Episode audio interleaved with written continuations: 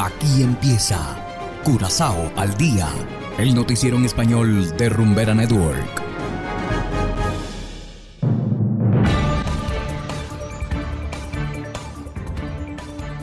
Muy buenas tardes, estimados oyentes de Rumbera Network 107.9 FM.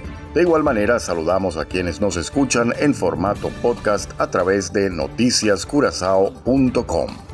Hoy es viernes 14 de octubre de 2022 y a continuación presentamos los titulares del día de hoy. Cuatro de los nueve ministros que conforman el gabinete Pisas se encuentran en el extranjero. Roban 12 viviendas en menos de 7 días. Nuevo emblema de Curazao genera numerosas críticas en la comunidad. Y en internacionales, Biden recibe críticas por nuevo programa migratorio para venezolanos. Esto es Curazao al día con Ángel Van Delden.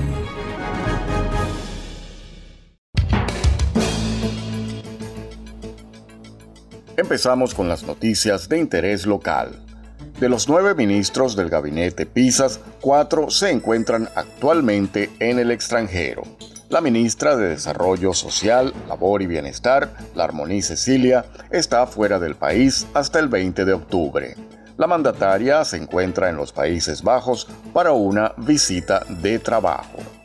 Por otro lado, el ministro de Economía se encuentra en República Dominicana por invitación de la autoridad portuaria para asistir a la conferencia anual de cruceros de la FCCA hasta el próximo domingo. El ministro Silvania de Finanzas, por su parte, se encuentra en Washington, D.C. para consultas con el Fondo Monetario Internacional y el Banco Mundial. La colega del mismo partido, Peter Yanga, también se encuentra fuera del país. No obstante, el viaje de la ministra no está relacionado con su trabajo. Y en materia policial, en la primera semana de octubre se produjeron no menos de 38 delitos de alto impacto. Una cuarta parte de esto se refiere a la violencia relacional. Esto se hace evidente a partir de las cifras semanales de delincuencia. Sin embargo, en la lista destacan los robos domésticos. 12 de ellos han sido denunciados a la policía. En la mayoría de los robos, los delincuentes entran a las viviendas a través de las puertas o las ventanas. Igualmente se registraron varios robos de automóviles. Y seguimos con las noticias. La polémica por el nuevo escudo nacional continúa. El nuevo escudo, que según muchos parece más un logo de una marca de cerveza, ha sido criticado ampliamente en las redes sociales en los últimos días. Ahora parece que el emblema está compuesto en gran parte con imágenes de archivo tomadas de una conocida base de datos en línea. Un ejemplo de esto es que el colibrí y el barco de pesca del logotipo provienen casi directamente del sitio web Shutterstock.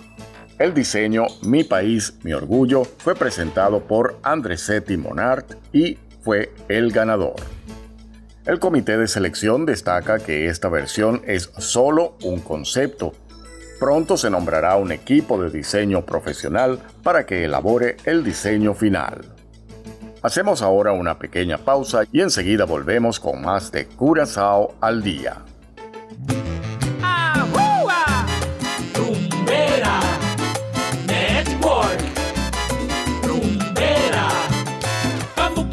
aquí en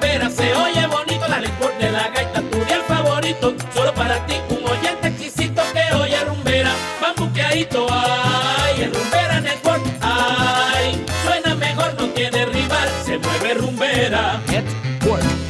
107.9 107.9 Rumbera Curazao.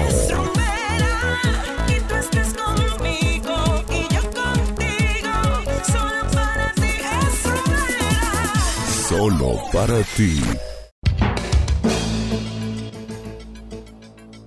Continuamos ahora en el ámbito internacional.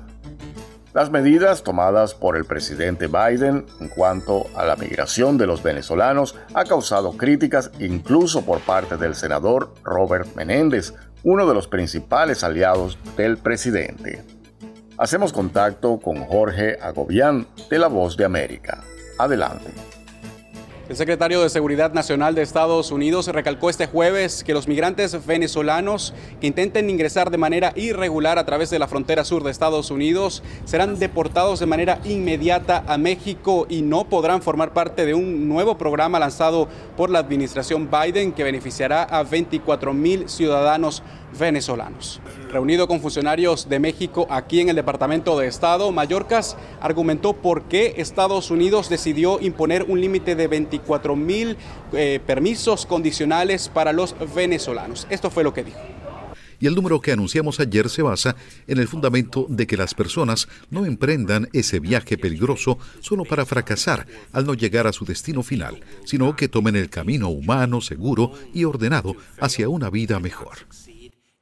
La medida de Estados Unidos busca restringir el ingreso irregular de venezolanos a través de la frontera, que ha aumentado en los últimos meses. Solo en el mes de septiembre, 33 mil ciudadanos de ese país cruzaron la frontera, según datos oficiales del Departamento de Seguridad Nacional.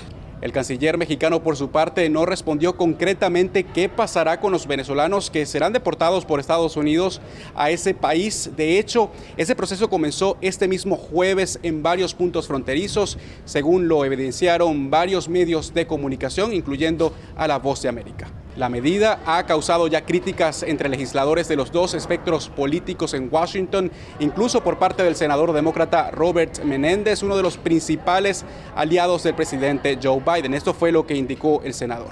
No puedo apoyar ningún programa que crea requisitos adicionales para los venezolanos y está acompañado de una expansión imperdonable del título 42 de Trump.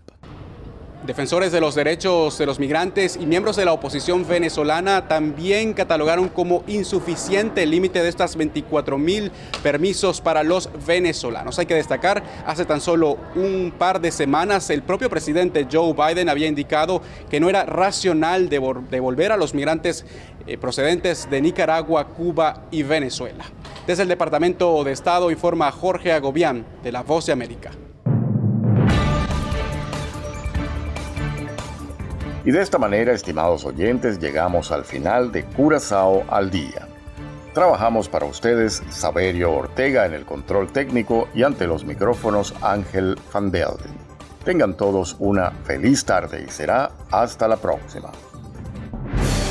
Aquí termina Curazao al día, el noticiero en español de Rumbera Network, 107.9 FM.